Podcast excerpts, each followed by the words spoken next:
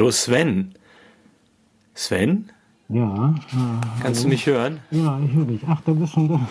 mein Gott, was ist denn bei dir los? ich will mal spazieren gehen. Warte mal. Ah. Achso, nimm das doch vielleicht mal ab, man ja, versteht ja, dich doch gar nicht. Ah, ja, ach Gott, ja, hier, hallo. Ah, Gott, ja, entschuldige. Ah, war noch nicht da. Ich wollte spazieren gehen. Gleich. Und dann dachte ich, ähm, besser ist, ich schütze mich und andere. Das ist nur die. Da möchte ich dich gerne korrigieren, ohne eine FFP2-Maske. Ja, Darüber weiß. schützt du ich, damit niemanden außer dich selbst. Ja, ich weiß. Ich weiß. Aber Und das ist egoistisch. Habe ich ja. Hast du? Ja, Gott sei Dank. Ja. Hätte ich gerne jetzt gesehen. Würdest du es nochmal für mich aufziehen, wie das mit ja, FFP2 macht? Doch, bitte komm, unsere Zuschauer möchten das auch sehen. Ja, ich weiß, weil ich schütze ja nur mich, aber guck mal hier.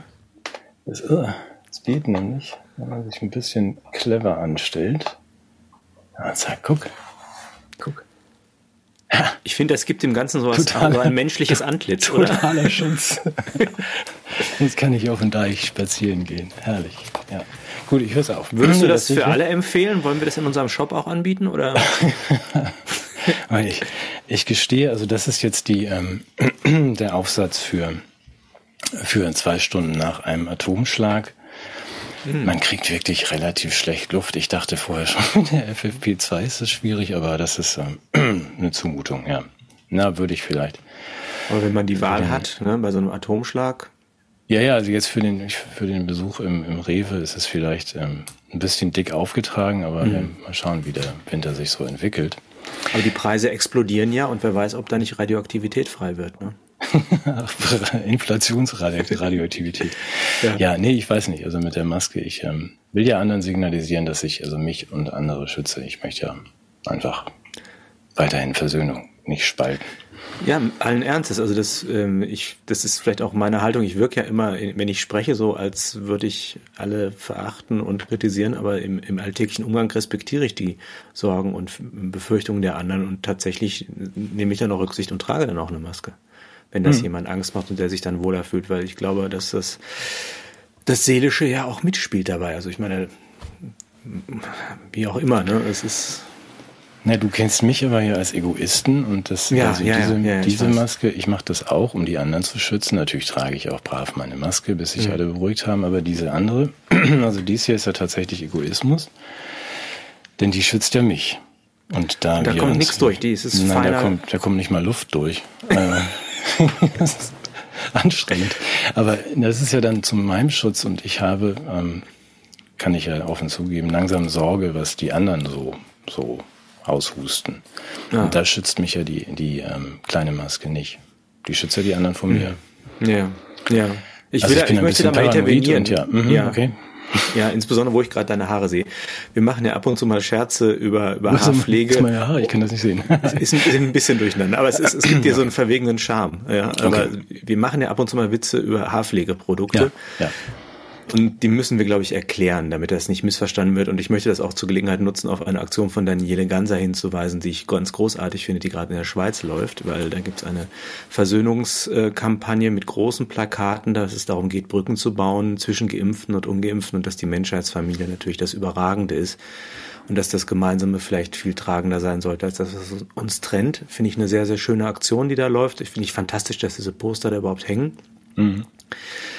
Und weshalb wir Witze über das Shampoo machen, glaube ich, müssen wir erklären. Wir sind natürlich wie alle kritischen Menschen, die sich äh, in dem Bereich betätigen, unglaublich neidisch auf Daniele Ganser und zwar in jeder Hinsicht. Ne? Nicht nur, weil er als Wissenschaftler großartig ist oder irgendwie auch als Redner die Menschen überzeugt, sondern er sieht einfach auch, das muss man zugeben, ein bisschen besser aus als wir beide. Oder? Mhm.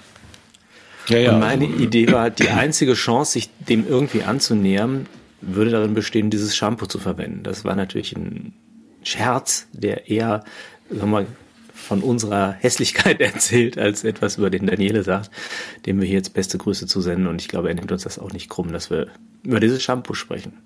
Ja, wir sind, genau, wir sind ohnehin neidisch und dann auch noch auf sein gutes Aussehen. Das haben wir jetzt dann ja mal mal geklärt. Es kam ja eine Kritik irgendwie von irgendwo, ja, dass wir uns nicht über Daniele Ganser lustig machen, sondern das tun wir, weiß Gott nicht. Also, wir machen uns über uns selbst lustig und unsere Eitelkeit, die völlig gegenstandslos ist, weil es überhaupt nichts gäbe, worauf wir eitel sein könnten. Nee, kann ich kurz unterbrechen? Ich habe so ganz, weiß nicht, wie ich aussehe jetzt. Super, du siehst top aus. Gut. Ich, ich würde den Kopf so. nicht so senken, weil man dann so doch einen relativ ja. guten Einblick auf die Kopfhaut bekommt. Ja, ist das so besser? Nee, nein, du kannst schon, wenn du so ja. frontal bleibst, und wenn du dich vorbeugst, ja. dann, ne, nein, ja, ist auch gut. Nur wenn du, okay. nick mal so nach vorne. Nee, meine ich. Noch, doch, mach mal. Nee, nein. Ich, mal, nee, nee, ich will das, das, will das überhaupt nicht mehr hören hier von meiner Frau, der Matthias hat so schöne genau, Haare. Ja, ja, okay. Ja. Mhm. Wie auch immer. Ja, na gut, warte. Ja, unsere, unser kleines Beauty-Magazin nimmt so richtig Fahrt auf, liebe Zuschauer. so geht das, oder? Kann ich doch mal was jetzt. Auch das. Ja. Ich sehe dich ja mit Manfred Krug zusammen in dieser äh, Fernfahrer-Serie auf Achse, glaube ich. Da könntest du auch Hast du da eine Folge eigentlich geschrieben von dieser Serie? Nee, aber du hast vorhin, ich habe dir eine Mail weitergeleitet, wenn du schon so, so anfängst wieder. Ich habe dir eine Mail weitergeleitet von jemandem, der sagte, es wäre doch ganz schön, wenn, wenn Hugo Egon Balder bei Bed and Breakfast und ähm, Heinz Schenk. ich habe mich so gefreut über Heinz Schenk. das war wirklich das Idol meiner Jugend. Neben Ilja Richter, ja. Mhm. Vielen, vielen, vielen Dank an den Zuschauer. Ich habe ich hab mich wiedererkannt. Ja, gutes Stichwort. Nicht vorbereitet. Danke an die Zuschauer. Darf ich ganz kurz, bevor du irgendwie loslegst? Äh, danke an Danke an ganz viele. Äh, danke vor allem an Carmen. Ähm, Carmen hat, ähm, ich will das gar nicht vertiefen jetzt, wir haben weiter 0,1 Prozent, die uns helfen. Das finde ich total toll. Wir, ähm, wir freuen uns wirklich. Carmen hat ähm, uns 10 Euro geschickt, obwohl sie die gar nicht hat. Carmen ist Krankenschwester und da würde ich sagen, Carmen, das ist total lieb, mach das nicht wieder. Ähm, äh, finde ich aber super, großartig, mit lieben Worten. Und ich finde, freue mich auch über das Angebot aus Dortmund. Dann nenne ich den Namen äh, nicht von der Intensivstation, dass wir dahin kommen können, wenn es sein muss. Das also dass sie uns lieb, ja. genau, also nicht, wir wollen ja auch jetzt mal oh, aufhören mit diesen bösen Bemerkungen über die Regina-Betten und Regina meint es ja auch gar nicht böse, aber wir dürfen notfalls wir zwei nach ähm, nach Dortmund. Jetzt weiß ich nicht genau, wie wir da hinkommen. Wahrscheinlich nicht mit öffentlichen Verkehrsmitteln. Und wenn in ähm, Krankenwagen demnächst auch 2G will, wird, äh, gilt, dann haben wir natürlich ein Problem beim Einsteigen. Freut mich so. ungemein. Vielen Dank an die liebe Person, die uns das vorgeschlagen hat. Ich glaube, es ist hoffentlich allen deutlich, dass wir natürlich einen großen Respekt vor diesem Beruf haben und auch die Frustration verstehen. Wir äh, wissen natürlich auch, dass es schwere Verläufe gibt und dass, diese, dass man diese Krankheit ernst nehmen muss. Das ist überhaupt kein Thema. Unser Ansatz ist tatsächlich eher eine Kritik der politischen Konstellationen, die zu diesen Engpässen führen und nicht eine Kritik an den Leuten, die das ausbaden müssen. Ich glaube, wir sollten da tatsächlich eher zueinander finden. Also vielen, vielen Dank für diesen Brückenbau. Das ist, glaube ich, sowieso unser Motto für den äh, ja anbrechenden Advent. Der Wonnemonat November hat ja nochmal richtig äh, eskaliert gegen Ende. Also und ich habe jetzt hier schon die erste Adventskerze angemacht. Man sieht es hinten, weil ich denke, dass da äh, möglicherweise äh, auch ein bisschen Trost und Perspektive entsteht, die eben aus der Konfrontation heraus wieder in die Versöhnung führt. Das wäre mein Gedanke. Darf ich schon was Systematisches sagen oder hattest du noch was auf der Liste, was du loswerden wolltest? Alles, was du möchtest, ja, ja? unbedingt. Der, der, ich, ich lese ja auch immer, dass ich das den Sven unterbreche an der falschen Stelle. Das ist mir schon klar. Ich unterbreche ihn aber nicht, um zu verhindern, dass er Weltwahrheiten verkündet, sondern weil ich natürlich irgendwie auch mal zu Wort kommen möchte, wobei das auch jetzt schon wieder missverständlich ist. Was ich loswerden möchte im Hinblick auf Versöhnung, und das ist tatsächlich jetzt auch verbunden mit einem Appell an diejenigen, die momentan ja in Rage sind und, und sich bedroht fühlen, von Menschen, die mit der Impfung ein bisschen zögerlich umgehen. Es gibt ja tatsächlich in allen kulturellen Grundlagen ähm, Vorschläge, wie man denn mit, mit Gegnern oder Andersdenkenden umgeht. Und ich möchte einfach mal dran erinnern, dass da ja auch Werte hinterlegt sind, die von Bedeutung sind. Also bei den Linken hat man eine Zeit lang sich mal auf Rosa Luxemburg bezogen. Ich weiß nicht, ob du du kennst. Die mhm. hat auch eine Stiftung ist auch nach ihr benannt worden und von ihr stammt der Satz, dass die Freiheit auch immer die Freiheit der Andersdenkenden ist. Und ja. das ist die Andersdenkenden, das sind die anderen und ähm, das denke ich, für sich selbst in Anspruch nehmen, ist das eine. Und das andere ist es, das anderen zuzubilligen, anders zu denken und ihnen die Freiheit dazu zu gewähren. Und daran könnte man sich messen lassen, wenn man mit einem linken Weltbild versucht, die Welt zu beurteilen und seinem ethischen Maßstäbe zu, zu rechtfertigen. Dann gibt es dieses Christentum, von dem ich persönlich sehr viel halte, auch wenn ich mit der Kirche nicht so ganz glücklich bin. Aber ich habe die Adventskerze nicht nur aus dekorativen Gründen, sondern tatsächlich auch aus Hoffnungsgründen entzündet. Und auch das Christentum hat Vorschläge gemacht, wie man mit den anderen umgehen soll. Sie haben nämlich gesprochen von der Nächstenliebe. Das ist, muss nicht der, der muss kein Kriterium erfüllen, sondern der ist nah. Aber auch, es gibt ja auch die Feindesliebe. Und auch dieser Anspruch schließt eigentlich aus, was momentan gesellschaftlich passiert. Und ähm, ich, das klingt jetzt ein bisschen armselig, wenn wir jetzt hier winseln und sagen, erinnert euch mal an eure eigenen Ansprüche. Insbesondere müssen wir auch die auf uns selber anwenden. Wir sollten eben auch fair gehen, mit denen umgehen, die anders denken als wir. Wir sollten auch, wenn wir christlich sind, die Liebe angedeihen lassen und deshalb aus der Konfrontation herausgehen. Und ich möchte einfach mal das mit einem Appell verbinden, einfach selber auch die Konfrontation runterzufahren. Ja. Weil auch selbst in, in unserem Lager, wenn es sowas gibt, gibt es eine bestimmte Form von Frustration, die dann auch in Aggression umschlägt, ähm, die der Sache nicht auch nicht unbedingt gut tut, die ich zwar nachvollziehen kann, aber ähm, das ist nicht der Baustoff, aus dem eine gemeinsame Zukunft erwachsen könnte. Also ja, jetzt gibt es ein paar Wochen Harmonie. Okay, ja, ja, vollständig, vollständig bei dir und dem christlichen Gedankengut. Mir fällt dazu aber noch ein, wenn ich, wenn ich darf. Ähm, der Klaus, äh, der Schwabe, hat ja die, ähm, die ähm, AD und ähm, ne, äh, vor, vor C und nach C, also das, was wir als christlich eigentlich kennen, also vor Christi und nach Christi, hat er ja in seinem schönen Buch ähm, umgetauft auf vor und nach Corona. Das fand ich äh, schon beim ersten Lesen ganz merkwürdig und dachte, da müsste eigentlich auch bei da müsste auch bei Frau Kessmann irgendwie eine Blitzampel angehen, dass man sagt, das ist eine merkwürdige Umdeutung der, der Zeit, in der wir gerade leben, dass man sagt, jetzt ist also vor C ist die Zeit vor Corona und nach C ist die neue Zeit. Das hat ja dann schon irgendwie einen äh, religiösen Charakter, der mir als Christ nicht so gefallen würde. Dass man sagt, hier es kommt ein neuer Heiland in die Welt. Ja, oder zumindest, also das wäre die eine Deutung, dass, dass es dann eine kultische Überhöhung gibt, für die auch viel, viel spricht. Oder was sein könnte, dass man ein säkulares Ereignis äh, als Zäsur einer neuen Zeitrechnung annimmt und dadurch ein religiöses Ereignis in die Vergessenheit drängt und, und äh, als überwunden darstellt. Also das ist, finde ich, fast noch viel schlimmer. Mhm. Ja, also das Christentum ist überwunden, meinst du? Jetzt mit dieser Ja, Zeit? ja, das, also Jesus ist keine Landmarke mehr, sondern Corona. Okay, ja. Na gut, da erwarte ich eigentlich Widerstand von den Christen, aber andererseits ist auch in den Kirchen 2G-Regel und so weiter. Also ich, mhm. wir, wir müssen ja, du siehst, äh, nee, du kannst es nicht sehen, aber ich habe sehr viele Zettel. Ich ertrinke in Zetteln diese Woche. Du siehst mir nach, wenn ich ein bisschen wirr bin und sortierst mich bitte auf dem Weg. Nein, weil es ist so viel, also wir müssen ja wirklich über die, ähm, glaube ich, über die, die Schneekettenpflicht reden. Also ob die jetzt kommt. Mhm. Die ist ja von Söderle angekündigt für den 1. Januar und ich, ähm, natürlich ist das diese Diskussion, dass ich sage, jetzt kommen die ganzen, die ganzen Mitläufer. Das erinnert mich so ein bisschen an, an die Schule. So kurz vorm Gong kommen alle nochmal, die irgendwie noch eine 4 Plus wollen, formulieren das anders, was die anderen schon vorher gesagt haben und machen es noch ein bisschen drastischer. Es ist dann also Frau früh auf im, im, äh, in einem heute in den Tagesthemen oder so, die dann, ne, sagst du, ihr seid schuld, euch haben wir zu verdanken. Wo ich im ersten Moment denke, obwohl ich Kampfduzer bin, ich frage mich, warum diese Frau mich duzt. Also für sie immer noch sie. Frau mhm. ähm, spät auf, niemand zu Hause. Aber da gibt es, ähm, ja, es kommt ja aus allen Richtungen. Das mit dem Duzen, glaube ich, kann ich dir erklären. Äh, das markiert natürlich eine Autoritätsdifferenz, die man normalerweise gegenüber Kindern und Unmündigen einnimmt. Also das war kein Angebot an dich, sie zurückzuduzen. Ach so. Das definiert das den umbringen. Status, in dem du ihr gegenüber stehst.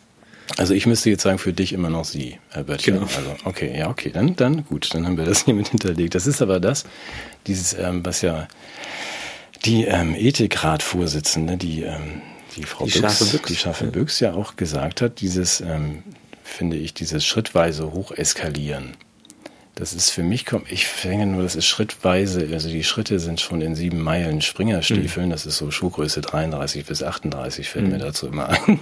Kommt ja noch was nach. Dass ich mich einfach nur äh, nicht wundere, aber sagt, das war ja klar. Jetzt steuern Sie auf die Schneekettenpflicht zu. Mhm. Wir sind. Ja, wobei wir wirklich auch einen schlimmen Winter haben, ne? ja, das, ja, Winter is coming.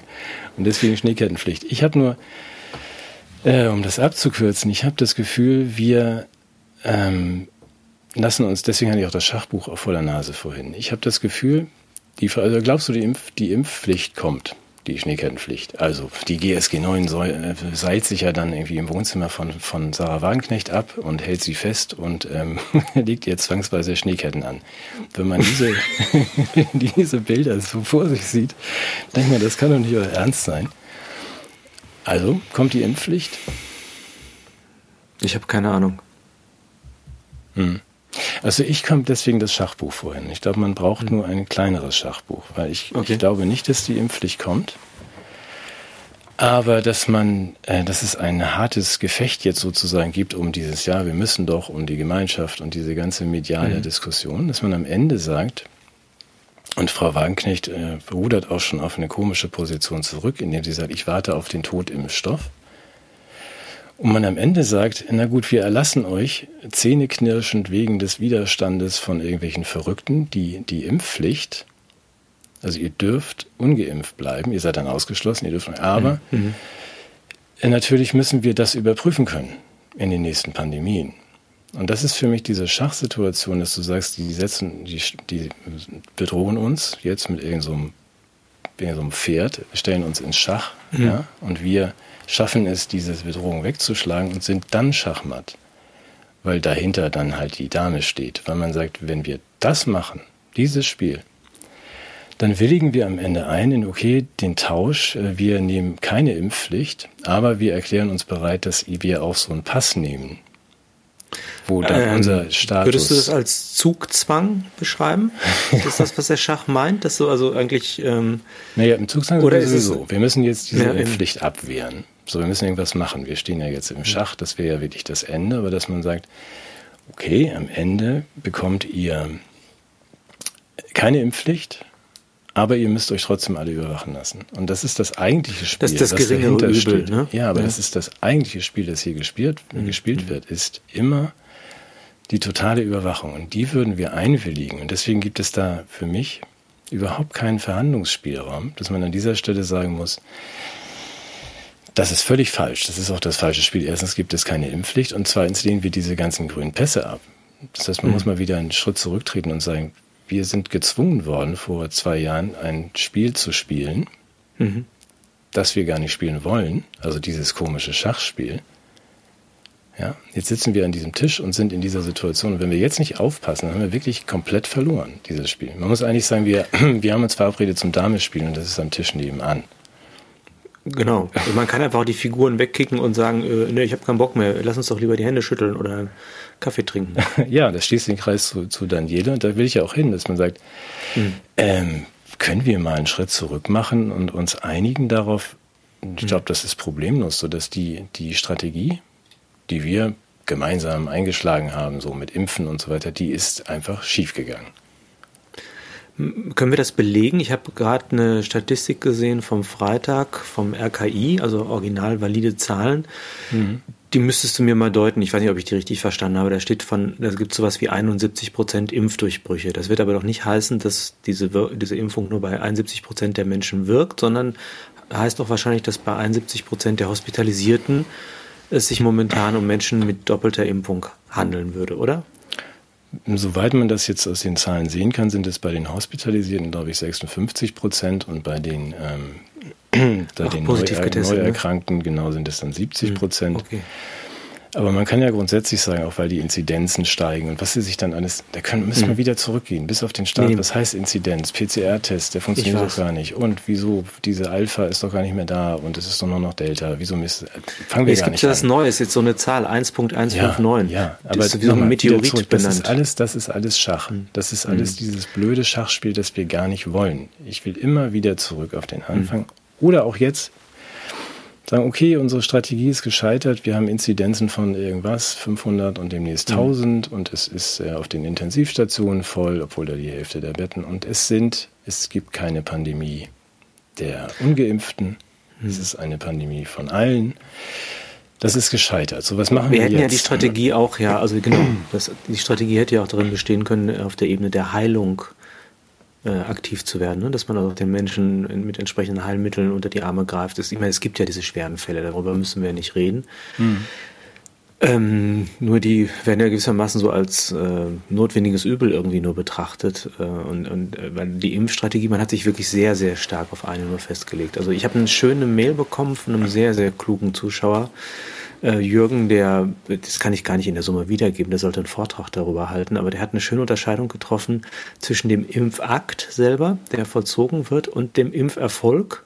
Und mhm. geimpft ist eigentlich nur der Mensch mit dem Impferfolg äh, sozusagen in der Wahrnehmung. Der Impfakt selber macht einen noch nicht zu einem Geimpften. Und das Verrückte ist, dass diese Impfung, das sage ich mal mit meinen Worten, äh, sich selber relativ gut gegen Kritik immunisieren kann. Denn es gibt immer wieder Gründe, warum man es ihr nicht anlasten muss, aber nicht in der Lage ist, die Menschen gegen diese Krankheit hinreichend zu immunisieren. Und damit sieht man wieder mal, wie das Soziale funktioniert. Und ähm, Jürgen hat es tatsächlich so beschrieben, dass das ein Merkmal eben von ideologisch überhöhten, möglicherweise auch totalitären Konstellationen ist, dass äh, ein, ein Dogma nicht in Frage gestellt werden kann, sondern immer nur das Dogma die Menschen in Frage stellt. Also das heißt, dann waren die halt vorerkrankt, dann waren die, haben die das nicht richtig gemacht, dann waren da plötzlich wieder die Ungeimpften, die dann die Bösen waren und so weiter. Aber an der Impfung kann es nicht liegen. Und äh, das ist natürlich bedenklich, wenn man sich, äh, wenn man einen Aspekt einer politischen Maßnahme völlig der Kritik entzieht und äh, aber irgendwie auch im Unbewussten oder Bewussten wahrnimmt. Also ich sage jetzt nur noch mal diese wunderbaren RKI-Zahlen oder vielleicht auch erschreckenden RKI-Zahlen, dass es, äh, dass es damit nicht getan sein kann. Und da müsste man meines Erachtens doch jetzt das Realitätsprinzip schon mal zur Kenntnis nehmen, um mhm. handlungsfähig zu bleiben und auch um den Menschen eine Frustration zu ersparen. Ich meine, die wird jetzt momentan wunderbar kanalisiert, indem man die ähm, Ungewachsenen dafür verantwortlich macht, aber auf Dauer wird das die Menschheit nicht akzeptieren, fürchte ich, hoffe ich. Ja, hoffe ich, fürchte, genau. Das haben sicherlich alle gesehen. Es gab ja, ich glaube, Reitschuster hat es geteilt, weißt du, beim ORF, dieses, was du gerade sagst, äh, die Impfung ist partout nicht in Frage zu stellen in, auf dieser Seite. Ich weiß nicht, ob du es gesehen hast. Die Anruferin, nee. die beim ORF, beim ORF hat eine Anruferin sich bei da waren zwei Mediziner im Studio, also der Fragende und der Antwortende, die Fachleute doppelt geadelt, die sind im Fernsehen und dann sind sie auch noch Mediziner. Die Zuschauerin ruft an und sagt, ich mache es jetzt ganz kurz für alle, die es gesehen mhm. haben, ähm, ich bin geimpft worden und hatte zwei Tage später einen Schlaganfall, kannst du einen Zusammenhang geben? Äh, beide Mediziner sagen nein, auf keinen Fall. Die Frau fragt, soll ich mich jetzt boostern lassen? Beide sagen ja, unbedingt. Und zum Rausschmeißen sagt sie dann quasi noch, auch mein Sohn, der ist irgendwas, 40, der ist auch geimpft worden, der hat auch einen Schlaganfall bekommen. Kann dann Zusammenhang bestehen? Und beide sagen nein, auf keinen Fall. Nur mit der Boosterung sollten sie vielleicht noch einen Tag warten bei dem Sohn. Und jetzt, da sind auch noch andere in der Leitung. Entschuldigung, schönen Tag noch. Also von einer. Also erstmal äh, ein hohes Maß an Empathie gegenüber dem Schicksal der Frau. Ja, absolut. Sendezeit ist begrenzt, aber dann eben auch das hm. völlige Ausblenden jeder Möglichkeit. Und dafür, da hört es für mich auch dann tatsächlich auf. Also wenn man sagt, wir befinden uns, das müssten die beiden wissen, in einem Experiment, das bestreitet auch keiner, in einer Studie, die weiterhin läuft. Und dann einer pa Patientin bei einem solchen Zusammenhang vorher kerngesund, zwei Tage später Schlaganfall zu sein, denn das kann nicht sein. Das ist tatsächlich das, was du sagst. Es kann nicht sein, was nicht sein darf. Hm. So, und das hat für mich, also äh, ich habe dann erstens Mitgefühl, wo sich dann auch wieder ein Kreis für mich schließt zu den, ähm, zum Auftrag der Ärzte und öffentlich-rechtlichen und wie sie alle heißen, dass man sagt, das könnt ihr doch nicht machen. Ja, da ist also ein hohes Vertrauen von dieser Frau in die Institution Ärzte und in die Institution das Fernseh, ja, das Staatsfernsehen. Und da sitzen diese Gestalten doppelt geadelt und geben solche Dinge von sich. Also kann man wirklich nur noch aussteigen.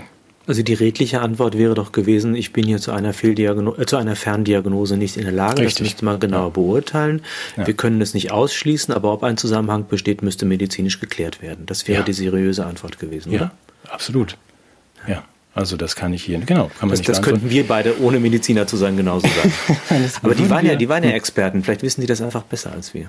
Ja, das denke ich auch oft. Also wenn du hast ja eine Wette abgeschlossen mit Karl, dass wir alle getestet.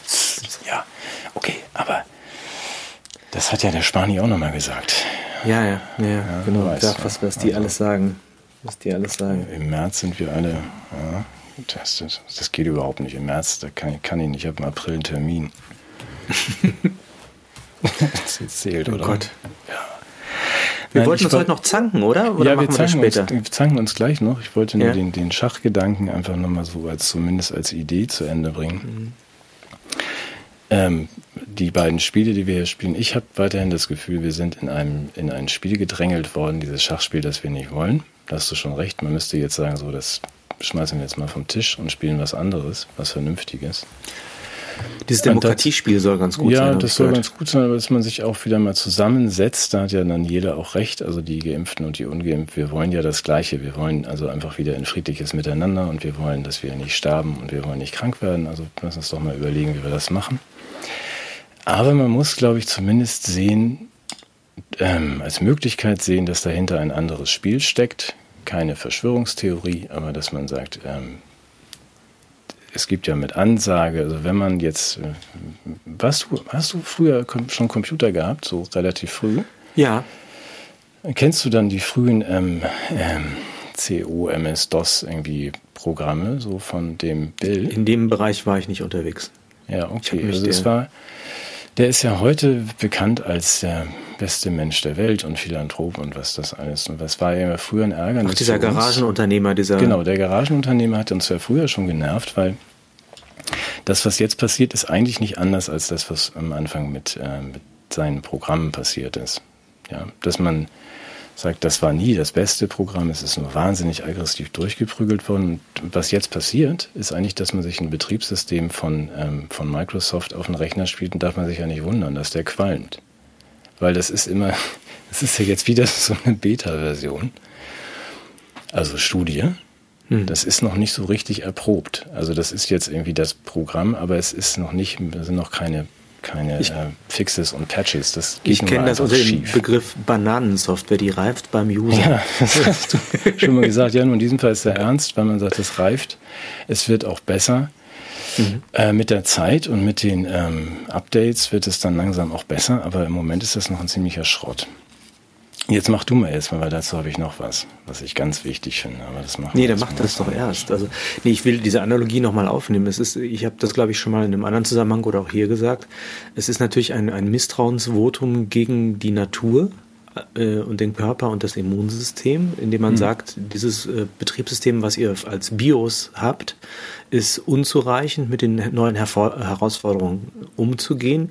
Wir geben euch da ein Update oder überhaupt und damit werden wir natürlich auch in gewisser Weise abhängig von, äh, von weiteren Updates, von, von Sicherheitsupdates, die dann durchgeführt werden müssen.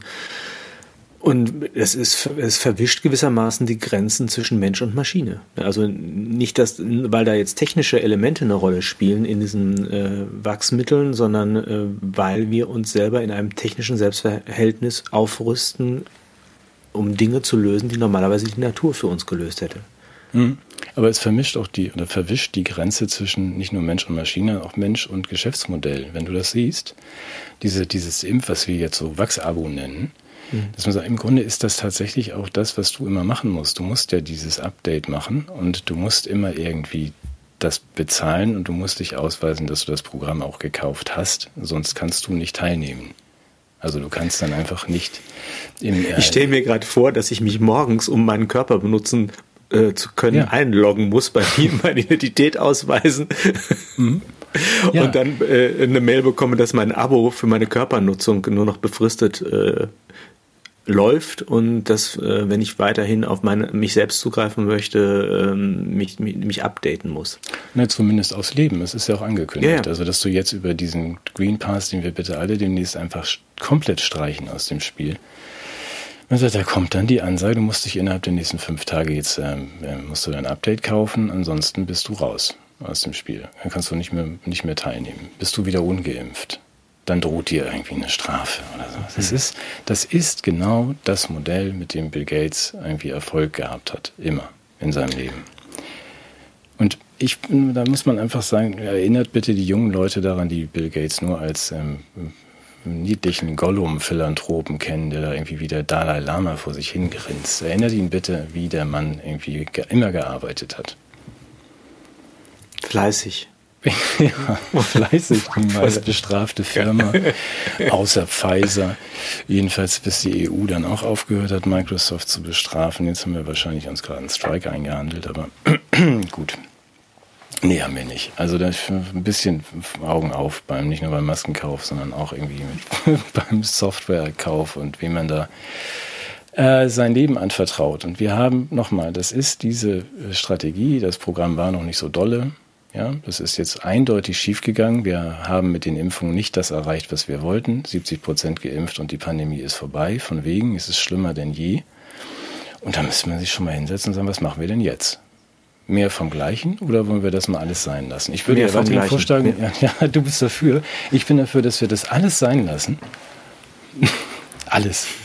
Green Pass, Impfen, alles. Jeder darf so eine Maske sich kaufen, wie ich hier habe, oder auch die normale und darf sich impfen lassen, aber kein Zwang und dann lassen es Freunde ja, sein klar, und versuchen. Entschuldigung, war also, natürlich ein blöder Scherz. Ja. Was ist denn daran so schwer? Ja, aber da hätte ich jetzt Angst vor, wenn wir damit aufhören. Also ich habe ich hab ja so Angst vor Veränderungen. Ach so, das war dieser schöne Satz. Ich wusste, dass du das machst. Du schickst, ja, das wusste ich. Warte, ich habe den hier. Schickst du mir diesen, schickst mir einfach so. Äh, warte, ja hier. Mehr, also und Schlagzeile: Mehrheit will Gewohnheiten nicht verändern. Und wenn, wenn du mir sowas schickst, wo ich dann denke, ja, genau, also ich hatte zum Beispiel die Gewohnheit, anderen die Hände zu geben zur Begrüßung. Ich hatte die Gewohnheit, mich mit Menschen im öffentlichen Raum zu treffen. Mhm. Wollte die auch nicht ändern. Aber du, Entschuldigung, das unterbrach ich dich wieder. Nein, nein, nein, ich ahne nur dann. Und da nickt der Sven natürlich. Mehrheit will Gewohnheiten nicht ändern, verändern. Jawohl, das ist genau ein Problem, weshalb alles so schwierig ist. Ich finde das super. Ja, und dann kommen nur so ein paar Sätze darunter und dann denke ich aber, dass der Matthias schickt mir das wahrscheinlich nicht nur. Also wenn ich dazu jetzt Ja sage, was ich jetzt mal tue. Es handelt sich um ein Zitat aus der Tagesschau. Da ja. ging es um äh, den Bildungsforscher Klaus H. Ähm, du kannst ihn nach, das klingt ein bisschen wie von Loriot, der Nachname. Aber gut. Kennt ihr nicht. Ja, der ist sehr bekannt. Äh, also Klaus H. genau. Kann er nicht sagen. Ja, und da wird, geht halt darum, dass die Jugendlichen die Kontrolle über ihre, ihr Leben über das Leben ihrer Lebensphase haben Jugendliche durch die Pandemie verloren, wird kritisiert. Und dann geht es auch um, um, um weitere Themen. Es ist eine Jugendstudie, die da vorgestellt wird. Und die be bemüht ein Narrativ, das mir schon seit geraumer Zeit auf den Keks geht, nämlich dieses Change- oder Veränderungsnarrativ. Wenn du dich mhm. dran erinnerst, bei den äh, Wahlplakaten, die waren ja relativ aussagefrei. Also Wahl, weißt du noch, das war dieses, diese demokratische Folklore, die wir im Herbst aufgeführt haben, so wie diese komischen Passionsspiele in Oberammergau, ne, haben wir diese ja. Wahl durchgeführt und da gab es ja auch diese Wahlplakate, das kennst du auch, diese bunten Bildchen, die farblich dieses Jahr alle so ein bisschen eklig waren, aber und da war in jeder Partei der Gedanke, wir brauchen Veränderung. Mhm. Ja, so, also alles, was ist, ist schlecht. Wenn, wenn äh, Hauptsache anders, alles, was anders ist, ist besser. Wohin diese Veränderung oder worin die besteht, wohin die geht, wurde nicht gesagt. Und ich habe das Gefühl und kann das auch wissenschaftlich erhärten, dass man sozusagen die Veränderung als Selbstzweck mit einem positiven Wert versehen hat und äh, das Beharren oder das äh, Festhalten an Dingen, die man schätzt, als negativen Wert beschrieben hat. Und das kommt mir jetzt hier eben wieder vor. Und insbesondere dieser Satz, mit dem ich, äh, über den ich mit dir vielleicht auch zanken muss oder hoffentlich auch nicht, äh, Menschen haben Angst vor Veränderung, fällt dann immer wieder. Ich zitiere ja. jetzt mal aus der Tagesschau. Ja. Bildungsforscher H. schätzt ein, der größte Gegenspieler von Veränderung ist die Komfortzone des Wohlfahrtsstaates, in der sich die jüngere Generation nach dem Vorbild ihrer Eltern bequem eingerichtet hat. In der Studie kommt er zu dem Schluss, die große Mehrheit ist noch nicht bereit, liebgewordene Gewohnheiten in den Bereichen Konsum, Mobilität, Ernährung aufzugeben und wartet erst einmal auf Entscheidungshilfen durch die Politik. Es ist eine verkappte mhm. Formulierung für mehr Diktatur wagen, also Entscheidungshilfe aus der Politik, was in Bereichen des Privatesten, Privat, der privaten Gewohnheiten würde ich mir erstmal verbieten. Also das, ich, ich brauche keine Entscheidungshilfe, was ich esse. Und ja, meine Gewohnheiten. Ja. ja, ich weiß, ich weiß, ich weiß, ich weiß, aber das ist doch nichts anderes als die Aufhebung von öffentlichem Leben und privatem Leben. Aber was mich, diese, dieses Narrativ mit der Komfortzone Mhm. Also das heißt, das, wo ich mich irgendwie geborgen und sicher fühle. Also das als ähm, minderwertig oder geschichtshinderlich zu beschreiben, finde ich schon mal eine unendliche Diffamierung. Äh, äh, das ist das, das Paradigma, was dem zugrunde liegt, ist eigentlich, ähm, ich würde es gerne nochmal ausführlicher erklären. Ich bin nicht gegen Veränderungen oder politische Maßnahmen, die äh, eine neue Richtung einschlagen. Mir geht es darum, wie diese Veränderung eigentlich herbeigeführt wird und wer darüber bestimmen darf, ob diese Veränderung, welchen Weg diese Veränderung nimmt, welche Ziele sie verfolgt und in, in welchem öffentlichen Diskurs überhaupt darüber abgestimmt wird. Das mhm. kann demokratisch geschehen, dann gibt es eine öffentliche Diskussion und wir befinden gemeinsam, dahin soll es gehen. Ja? Nachdem wir alle Argumente gehört haben, dann finde ich Veränderung gut. Wenn man aber sagt, wir wissen, wie ihr euch verändern sollt, und wenn ihr das nicht wollt, seid ihr doof. Und wenn ihr nicht mitmacht, dann entziehen wir euch eure Komfortzonen, also zum Beispiel die Nutzung öffentlicher Verkehrsmittel, das, das Aufsuchen des Arbeitsplatzes und so weiter wird euch alles entzogen, damit ihr euch so verändert, wie, wie wir das wünschen, nämlich ihr stimmt einer, einer, einer medizinischen Praxis zu, die ihr normalerweise nicht gewählt hättet, dann ist das für mich Psychomasche und das ist einfach übelstes Change Management, was da stattfindet, was mich einfach erschüttert. Mhm. Und dieser Satz, Menschen haben Angst vor Veränderung, der ist auch der größte Bullshit, den es überhaupt gibt, weil wenn jetzt genau all das passieren würde, zum Beispiel, wir würden sagen, wir erhöhen die Renten, wir schaffen bezahlbare Nieten, Mieten, bezahlbare, bezahlbare Mieten, Mieten. Oh, herrlich, äh, bezahlbare Mieten in den Freud lässt grüßen. Ja. Ähm, wir, ähm, wir, wir, wir, wir beruhigen die Verkehrs- und die Mobilitätssituation, dass die Menschen nicht mehr so lange beim Pendeln irgendwie in, in schlechten öffentlichen Verkehrsmitteln sitzen müssen und so weiter. Dann würden doch die Leute nicht sagen, nein, das wäre eine Veränderung, das lehne ich ab, sondern die Leute wissen natürlich genau, dass die Politik eben auch oft zur Lebensverschlechterung ihrer Lebensmittel, ihrer Lebensverhältnisse beiträgt und sie, sie lehnen Verschlechterungen ab. Jetzt könnte man sagen, die haben Angst vor Ungewissheit, ja, aber auch Ungewissheit muss nicht immer nur beängstigend sein. Ungewissheit ist auch reizvoll. Also Menschen glauben, dass die Kirschen in Nachbarsgarten besser schmecken dass vielleicht außereheliche ja. äh, Sexualbeziehungen attraktiver sind. Das sind ungewisse Konstellationen, aber das ist eben auch Aufbruch und Reiz des Ungewissen. Auch der, in der Hinsicht stimmt der Satz nicht. Also ich finde die Diffamierung von Festhalten an Vertrautem, an Geborgenheit und so, finde ich wirklich schrecklich. Und das wird ja nicht nur diffamiert, sondern es gibt eben die Strategie, Menschen zu Veränderungen zu bewegen, die sie aus eigener Kraft nie angewählt hätten, dadurch, dass man ihnen diese Sicherheiten entzieht und sie damit regierbar macht. Das mhm. nennt man dann Burning Platform im Change Management. Man versetzt den Leuten einen Schock. Man entzieht ihnen ihre vertrauten Beziehungen und äh, Rituale. Man frustriert sie darin, äh, mit ihrem gewohnten Verhalten erfolgreich zu sein. Also man kann so tun, als ähm, würde diese Pandemie nicht bestehen und versuchen, andere Leute zu äh, mit einem Handschlag zu begrüßen, aber man wird permanent frustriert, bis man sich dann schließlich anpasst an die neue Realität. Und das, ist, das sind Psychotechniken der Umerziehung. Das ist nicht Politik. Mhm. deshalb ist mir das Ganze so zuwider. Ich hatte Sorge, dass du das vielleicht missverstehst, weil du ja tatsächlich auch dich stark machst dafür, Altes zurückzulassen. Mhm. Ähm, wo ich in der Sache gerne mitginge, aber ich würde das Verfahren tatsächlich auch kritisieren. Also diese, diese, und vor allem, wenn man jetzt mal sagt, die Komfortzone des Sozialstaates, also da kann man ja mal mit jemandem darüber sprechen, der ähm, sich in diesem sozialen Netz äh, gefangen oder geborgen hält, wie komfortabel das eigentlich ist. Also ich finde auch ein Staat, der den Menschen Sicherheit schafft, den finde ich gar nicht so verkehrt. Nee, das war jetzt viel Input. Also ich, äh, erstens weißt du, dass ich auch manchmal auf das, ähm, dieses Narrativ reinfalle, wenn ich dann von Team, Team Old spreche oder auch irgendwie kritisiere, dass wir natürlich nichts ändern werden am Zustand der Welt, weil niemand seine, seine Komfortzone verlassen. Das ist durchaus gelegentlich meine Argumentation, das weißt du ja, oder meine Behauptung. Darüber muss ich wohl noch mal ein bisschen länger nachdenken, wenn ich dir so ich zuhöre. Weiß, wie du es meinst. Ja, ja, aber trotzdem, ja. es fehlt ja dann, was du sagst. Ich weiß nicht, ob alle so irgendwie risikobereit und fröhlich sind, irgendwelche Affären anzufangen und äh, den auch mal den neuen Weg zu riskieren. Du musst ja dann erstens versprechen, da wird es ein bisschen besser, Kinder, und du musst diese positiven Utopien ja auch formulieren. Glaube ich. Also wenn, wenn das einfach jetzt den Einzelnen ich will nicht mit Herrn Horelmann einer Meinung sein. Ich verstehe nur zumindest die Versatzstücke in dem, was er davon sich gibt. Ich finde, die sind falsch zusammengesetzt. Hey, du siehst das, du siehst die Menschen alle als frei und optimistisch, die gerne neue Wege gehen und auch wenn es riskant ist. Das würde ich nicht teilen. Nee, das würde ich nicht sagen. Ich finde nur die Versatzstücke im Einzelnen schon falsch. Also was daran stimmt, ist, dass die Menschen dem Ansturm der Zeit und der Vergänglichkeit etwas entgegensetzen wollen, was ihnen Vertrautheit gibt. Und diese Vertrautheit kann sie schützen, sie kann sie aber auch lähmen.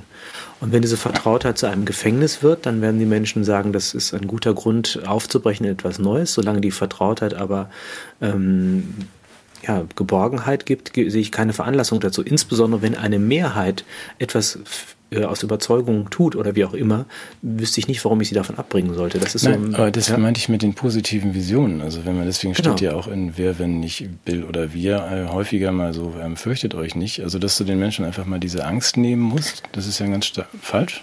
Ich korrigiere mich. also die Angst vor Veränderung zu nehmen.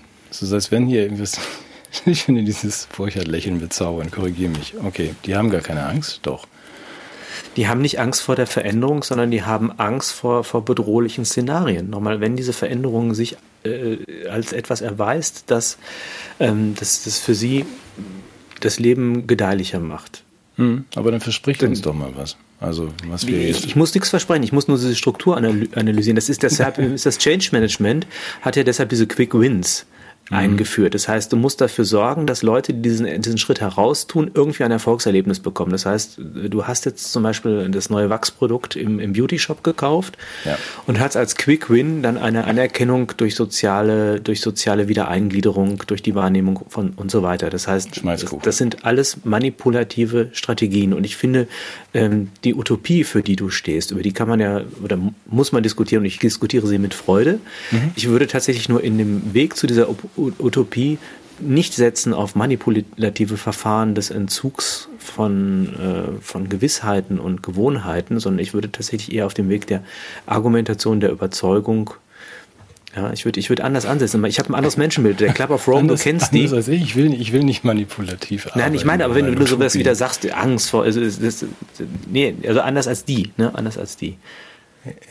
Ja, ich habe nur gemeint, dass du den Menschen die unbegründete Angst nehmen musst, also bevor du sie in Bewegung bringst. Aber du sagst nicht mal, Nee, die das bedürfen sich auch von selbst bewegen. Also ich will gar keinen in Bewegung bringen. Ja, okay, gut. Ich, ich gebe jetzt einfach klein bei. Du willst mich einfach nicht verstehen. Und ähm, wir sprechen in vier Wochen wieder, wenn ich wieder aus jetzt. meinem Zimmer komme und mit Weinen fertig bin. Nein, ich kann dir, glaube ich, soweit. Ähm, ich kann dir ja folgen, aber nochmal, wenn ich den Text von Herrn Horrellmann, äh, der Steinlaus, lese, dann ähm, äh, steht da, es ist äh, verlockend, äh, das abzunicken. Deswegen hast du ihn mir wahrscheinlich auch geschickt, weil ich manchmal irgendwie mit sowas irgendwie dann naiv umgehe, ja. Also die Ich lese mal den letzten, letzten Satz noch vor. Unter ja diesen gemein. Ja, Umständen ja. kann der Ja, von ja, den jungen Leuten mehr. Willst du gar Ja, nicht nein, hören? nein, den will ich nicht nochmal hören. Das, den würde ich ja auch Ich hab nie den aber- unsere Zuschauer möchten ja, den aber ja, hören. Okay, dann lies ihn nochmal vor. Unter diesen Umständen kann der von jungen Leuten mehrheitlich befürwortete Klimaschutz nur mit klaren Regeln und Vorgaben durch die Politik gelingen. Genau, okay. Den Satz hätte ich auch nie im Leben unterschrieben. Also wenn man verlagert da etwas, was vielleicht das Baby, ungeborene Baby möchte in 100 Jahren ins Jetzt und sagt, und ich weiß derjenige, bin derjenige, der weiß, wie es geht und das schreibe ich euch jetzt deswegen vor, ihr setzt jetzt alle mau eine rosa Mütze auf. Ihr verlangt im Grunde danach, ja, Genau, weil ihr, nein, ihr nicht nur verlangt, ihr seid auch einfach inkompetent. Ihr kommt ja nicht aus eurer Komfortzone. Genau. So, und wenn ich, wenn ich eins gelernt habe in den letzten Jahren, ist das, oder in den letzten zwei Jahren, ist das sowas wie vertraute Verhältnisse, sowas wie Rechtsstaatlichkeit, das, das Zutrauen in die öffentliche Sicherheit, die, die Strafverfolgungsbehörden, die, die wohlwollende Haltung von Gesetzeshütern gegenüber der Bevölkerung, ähm, dass, dass das für mich eine liebgewordene Gewohnheit ist, die ich aber nicht, nicht nur, weil sie mir Komfort liefert, äh, befürworte, sondern eben auch, weil ich sie für grundsätzlich gerechtfertigt und erforderlich halte, die mö- möchte ich nicht preisgeben. Ich weiß das. Ne? nicht, ich, aber ich Ja, bin ja, auch nicht derjenige, der sämtliche Strukturen auflösen will. Das müssen wir noch mal Nein. in Ruhe machen. Ich bin nicht Wir der, sollten- ich bin, äh, ja gar nicht. Sven, ich habe dir das offen gestanden auch nicht geschickt, weil ich äh, deinen Ansatz damit in Frage stellen wollte, sondern weil ich äh, das wichtig fand, diesen Blick in Richtung Verlagerung der Bedürfnisse und politischen Willensbildung der Menschen, der, der Bevölkerung, des Volkes, der Bürgerinnen und Bürger, wie auch immer, in Richtung einer äh, Ermächtigung derjenigen, die das paternalistisch für diese Personen tun und sie eigentlich ähm, ja, zum Klimaschutzland wider Willen machen. Ja, und das ist, ähm, finde ich, problematisch. Ja, auch zu Dauergeimpften wider Willen und ähm, äh, grüner Passabonnenten wider Willen und so weiter. Da bin ich ja komplett bei dir. Wir sind in einer ganz gefährlichen Situation. Deswegen wollte ich die Angst schon gern angespielt haben. Also, dass man sagt, alle haben auch gar keine Vorstellung, wie es mal wieder schön und besser werden könnte und äh, laufen irgendwie, spielen panisch Schach, obwohl das die anderen wollen und wir schneiden es ja gar nicht mehr. Wir sollten das beenden, das Schachbrett vom Tisch stellen und sagen, hallo Mensch, Also das ist dann auch, was Daniele sagt. Also hier, guckt euch doch mal wieder in die Augen. Wir haben das gleiche Ziel. Möglicherweise haben andere Leute ein bisschen anderes Ziel, wie ähm, Herr Horelmann und, und Bill. Und das lehnen wir ab und jetzt finden wir mal einen besseren Weg zusammen. Ich glaube, der Herr Hohlmann, der meint das gar nicht böse. Nein, ich will ihn jetzt auch nicht wirklich, ins Team Bill Den möchte ich wirklich nicht, genau. Und ich finde auch, Bill darf als, als Bürger unter Bürgern auch, auch Vorschläge unterbreiten.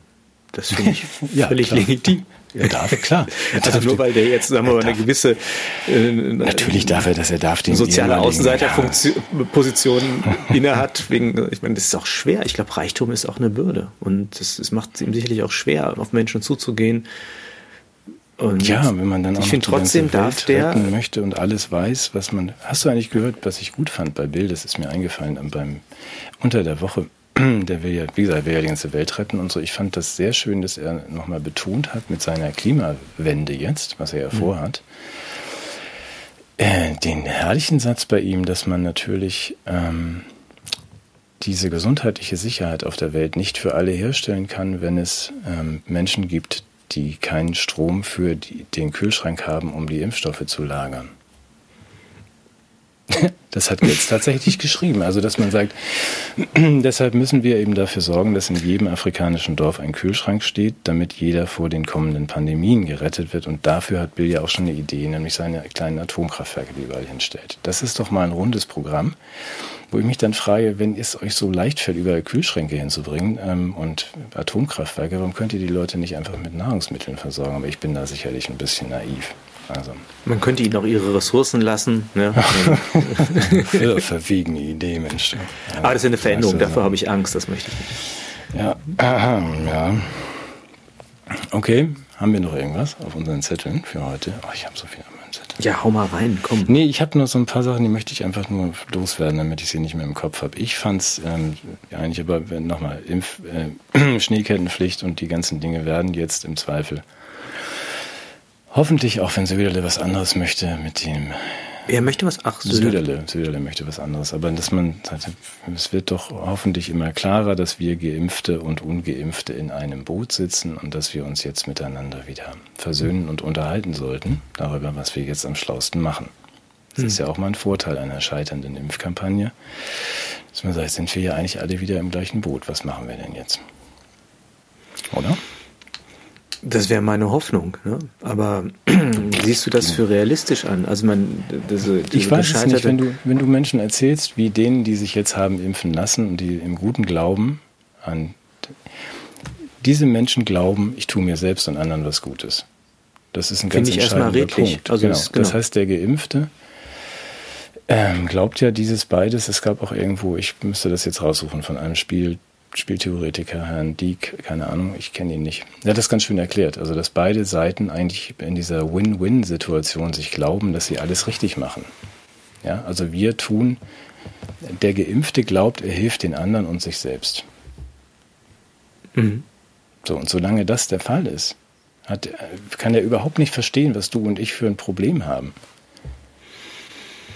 Und erst mit dem, mit dem, mit der Erkenntnis, der langsam durchsickernden Erkenntnis, dass das nicht so ist, wird sich, gehen wir aufeinander zu. Weil wir sind ja der Überzeugung, du und ich, wir sind auch in dieser Win-Win-Situation. Wenn wir uns impfen lassen, ist das nicht gut für uns. Und den anderen bringt es eigentlich auch nichts, weil die sind ja schon geimpft. Mhm. Ja, also beide Seiten, die sich völlig unterschiedlich verhalten, glauben beide, sie, sie sind in dieser Win-Win-Situation. Und erst wenn die Geimpften verstehen, dass sie weder sich noch anderen einen Gefallen tun, also jedenfalls mal den anderen nicht, das steht ja jetzt schon fest, weil sie auch geimpft andere anstecken können. Und wenn sich jetzt dann auch noch herausstellt, sich tun sie auch nichts Gutes, weil sie ins Impfabo müssen und weil sie möglicherweise auch selber erkranken, dann kommen wir aufeinander zu, hoffentlich. Können sagen, es gibt eine andere Taktik gemeinsam. Das Interessante ist ja, wir denken das ja auch, dass wir uns und anderen was Gutes tun. Ne? Und wir werden aber auch merken, dass wir uns damit gar nichts Gutes tun. Dadurch, dass wir jetzt ja zu spüren bekommen, wie schlecht das eigentlich für uns ist, wenn wir darauf verzichten. Das kann ja auch sein, dass, ja, Dass das in eine andere Richtung schlägt. Also was, was, was ich dir schön finde an dem Ansatz, ist eigentlich diese Versöhnungsperspektive über ein, ein, eine geteilte Situation, die daraus entstehen könnte. Wobei eben sich das äh, Wachsnarrativ ja genau dadurch absichert, dass es ähm, die anderen, also sprich die Ungewachsenen, verantwortlich macht für das Scheitern des Programms. Und ich, ich, du kennst ja diesen religiösen Satz, Credo quia absurdum. Sagt dir das was? Ich glaube es, weil es absurd ist. Ach so, ja. Ja, es ist, es alles widerspricht sich, aber genau deshalb glaube ich es. Und das scheint ein bisschen auch so diese Bekräftigung dieser, dieser, dieser Wachsgottheit zu sein, dass ich, je mehr Widersprüche ich da höre, umso mehr versteife ich mich in diesen Gedanken. Ich habe viel investiert in diesen Gedanken, ich habe mich selbst aufs Spiel gesetzt, ich habe Beziehungen aufs Spiel gesetzt. Warum sollte ich mich denn davon verabschieden? Wäre der Preis nicht einfach auch zu hoch? Und ist es ja. da nicht einfacher, das, das, gegen jemand anderen zu wenden und diese politischen Angebote der, der Ableitung dieser, dieser ähm, seelischen Konfusion in Richtung Ablehnung ja, anderer Menschen ist natürlich sehr verführerisch. Deshalb also, bin ich mir nicht sicher, ob das, die ja. Implosion der Win-Win-Situation nicht gerade zu einer Intensivierung der Anbetung der Wachsgottheiten führt. Ja, aber das ist ja, also es gibt ja einmal dieses, diese äh, konfrontative ähm, Variante, dass man uns immer mehr die Schuld gibt, obwohl es dafür überhaupt keine Argumente eigentlich gibt. Mhm. Ja? Die Umkehr ist natürlich dies hier. Ne? Also wenn ich damit über den Deich gehe, das heißt, ich habe Angst vor den Geimpften. Und zwar so sehr, dass ich also eine, eine Maske tragen muss, die mich vor Atomschlägen schützt. Ich bin ja bereit, auf, die, ähm, auf diese Fraktion zuzugehen. Sehr gerne. Genau Aber nur mit Maske? Nee, nee, ohne Maske. Wenn ja. wir uns mal darauf einigen können. Ich würde noch gern dann zumindest ansprechen, zwei, zwei irritierende Stichwörter, äh, Worte, wenn du mir das erlaubst, sonst unterbrich mich bitte, weil ich die noch auf meinen Zetteln habe. Ich möchte mal eins klarstellen. Sven erweckt immer den Eindruck, als würde ich autoritär mit seinen Redebeiträgen umgehen, indem er mich um Erlaubnis fragt. Deine Frau hat gesagt, ich soll dich um Erlaubnis fragen, ob ich ja. was sagen darf. da kommst du jetzt nicht mehr raus. Nein, also das ist eine Art Spannung zu erzeugen, nein, er dann so sagt, na, vielleicht verbietet nein, es Matthias noch nein, und dann. Mal, das weil, weil, weil ja keiner keine zuhört. Also doch vielleicht schon. Also ich habe zwei Sachen, die mich irritiert haben diese Woche. Das mhm. eine ist, hast du auch gehört, Pfizer. Nein, also die ähm, es sollten ja die, die Studiendaten mal offengelegt werden. Du hast es mhm. gehört, also von dieser äh, mhm. Pfizer-Studie. Die, äh, da gibt es dann die üblichen Anfragen, die man stellen darf, Freedom of Information Act, also die in den USA, dass man sagt, wir möchten das gerne auch mal angucken. Mhm. Ähm, daraufhin hat dann die, ähm, die FDA gesagt, okay, das machen wir gern ähm, in 55 Jahren. Das, ähm, weil das die Bearbeitungszeit, damit die äh, Studien. Da muss dann die Frau in das Archiv gehen. Richtig, alles kopieren. Die Hygieneregeln erfüllen, ja, auch kopieren, das, also sie muss, Kopierpapier kaufen, Toner nachfüllen. sie muss die 300.000 Seiten auch einzeln durchgucken, ob da irgendwo eine falsche Telefonnummer steht. Mhm. Es hat 108 Tage gedauert für die ähm, FDA, das äh, soweit zu prüfen, dass sie diese Impfstoffe vorläufig freigegeben haben. Und jetzt sagen sie, es wird uns 55 Jahre kosten, diese Kopien zu machen. Dann dürft ihr auch mal gucken. Da würde ich den Impfbefürwortern zumindest sagen, da müsstet ihr noch mal drauf drängen, dass das vielleicht ein paar Tage schneller geht. Bei mir kommt das sehr merkwürdig vor. Das Darf ich nicht, dazu was sagen? Ja, unbedingt. Frag deine Frau. Um. ja, super. Ich frag deine Frau. Ja. Ähm, das ist ein großes, großes Problem, über das wir schon länger diskutiert haben, was strukturell grundgelegt wird in eigentlich in einer verhängnisvollen Überlappung von ökonomischer Forschung und wissenschaftlicher Forschung. Mhm. Das wird über die Drittmittelforschung ja zu einem Problem. Das heißt, die Universitäten sind nicht hinreichend ausgestattet, mit eigenen Mitteln Forschung durchzuführen, sondern sind angehalten, Drittmittel einzuwerben, was dazu führt, dass natürlich auch ähm, legitime Geschäftsinteressen oder Konzerninteressen mit einfließen. Das heißt, wissenschaftliche Daten müssen der Allgemeinheit Allgemeinheit zugeführt werden, weil sie auch mit allgemeinen Mitteln äh, äh, erstellt wurden.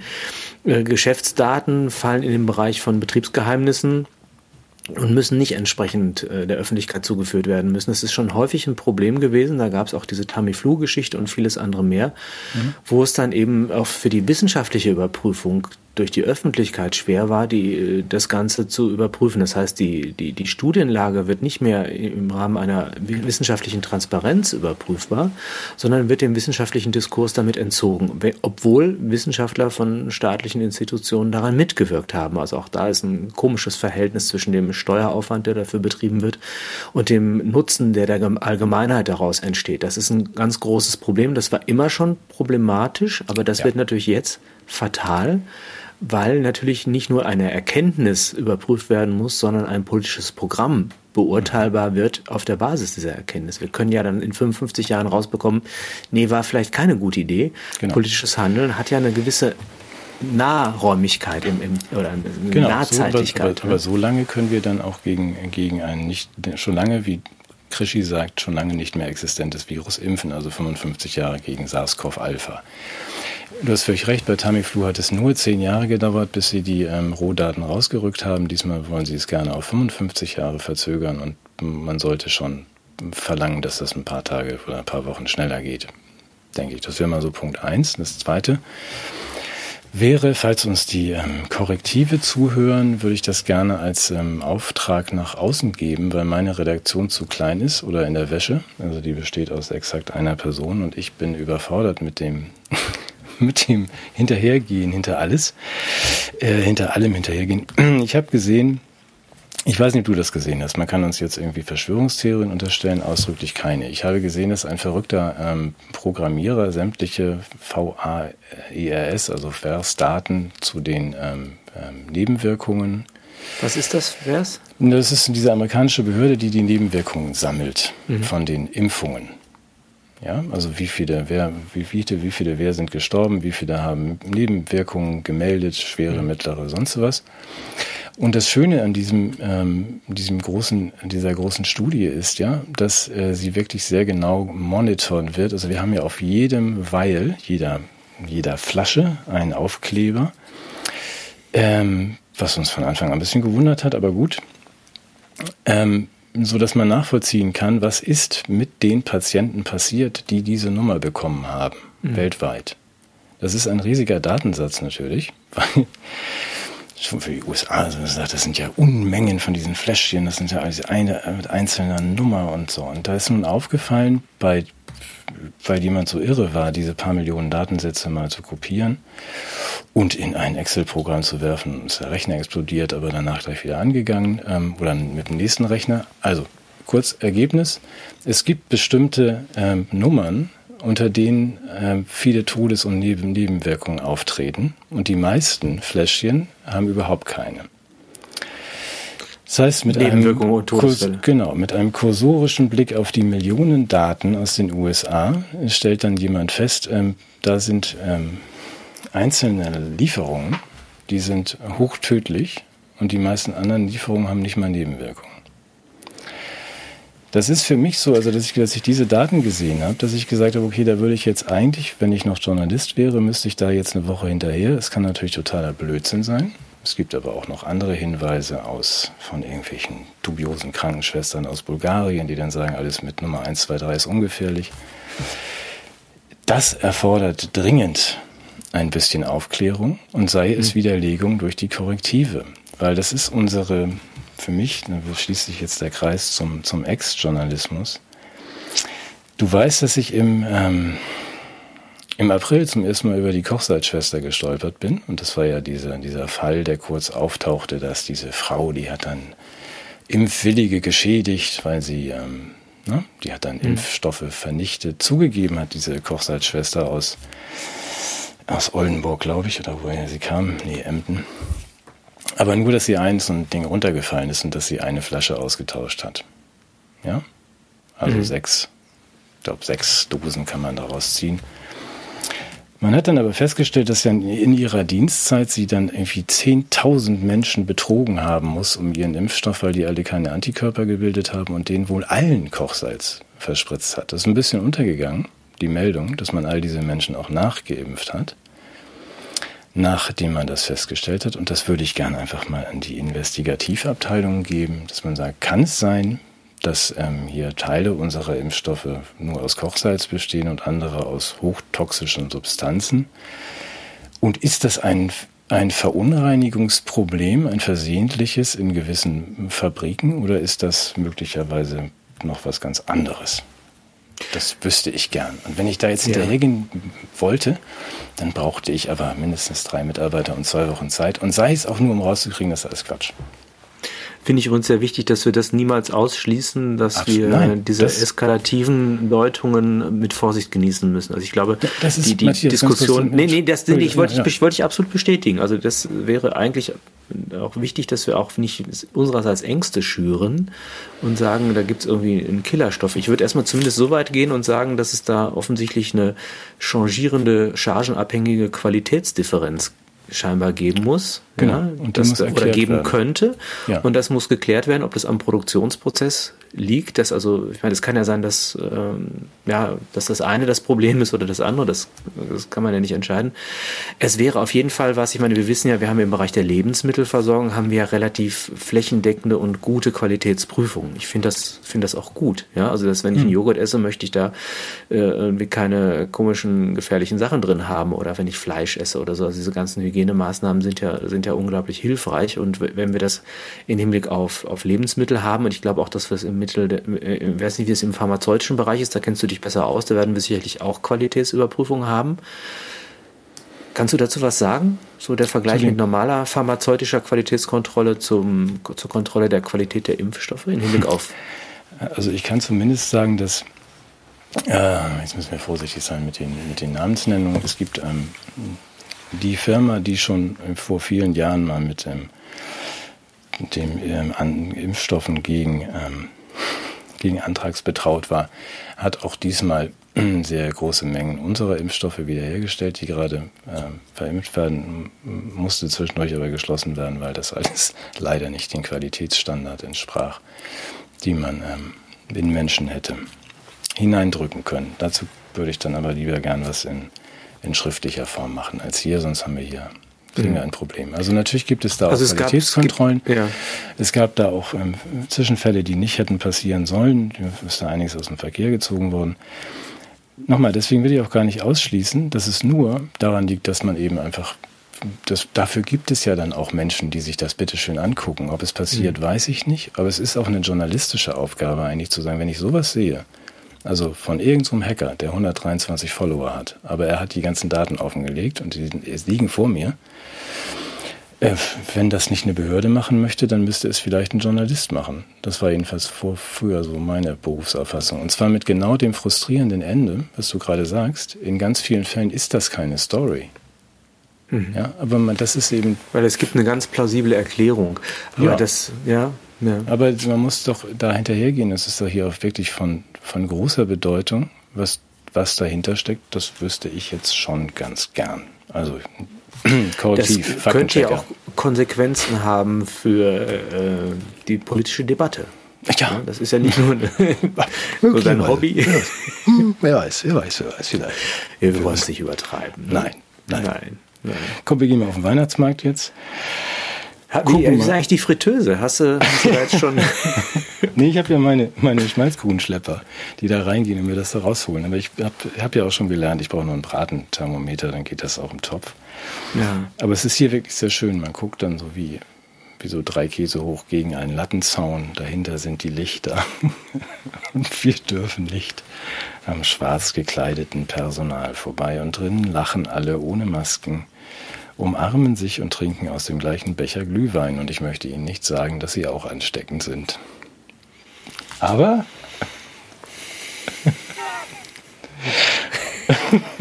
ich auch. Ich gehe jetzt spazieren auf dem Dach. ja, mach das, mach das, mach das, mach das, mach das. Ich werde mich jetzt noch ein bisschen vor den Adventskranz setzen und weinen, glaube ich. oh Gott. Ja, ich rufe dich dann immer privat an. Ja, Arm. bitte. Ja, so, Ja. machen wir nicht hier. So. Ja, ich komme dich gleich trösten. Alle Okay, anderen auch. Macht es danke. Ne? gut. Ja, du auch. Tschüss. Tschüss, mein Lieber, war wieder schön heute. Tschüss.